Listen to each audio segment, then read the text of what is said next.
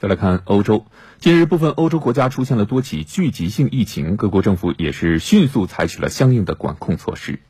据德国媒体二十四号报道，德国又有两家肉类加工厂出现新冠聚集性疫情，其中下萨克森州附近一家火鸡屠宰场已有三十五名员工被确诊感染。目前，所有感染者和接触者已被隔离，所有员工从二十四号开始接受核酸检测。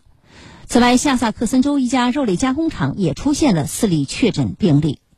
此前，德国北维州一家肉类加工厂爆发新冠肺炎聚集性感染，确诊感染人数超过一千五百五十人。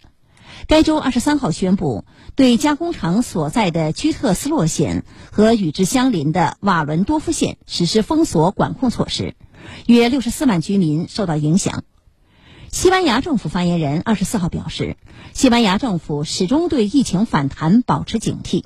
中短期内暂不会重启国家紧急状态。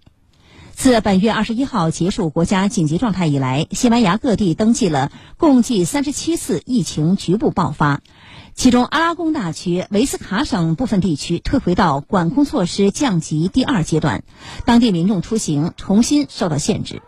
西班牙卫生大臣萨尔瓦多·伊利亚表示，目前的策略是尽早发现并隔离新的病例。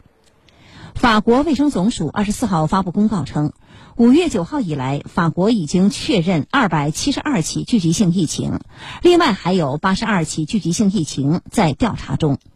根据法国法兰西岛大区卫生局二十四号发布的消息。当天上午，位于巴黎四区的一所小学因出现一例新冠肺炎确诊病例而关闭，这是巴黎第二所因疫情关闭的小学。此前一天，位于巴黎十二区的一所小学因出现三例确诊病例而关闭。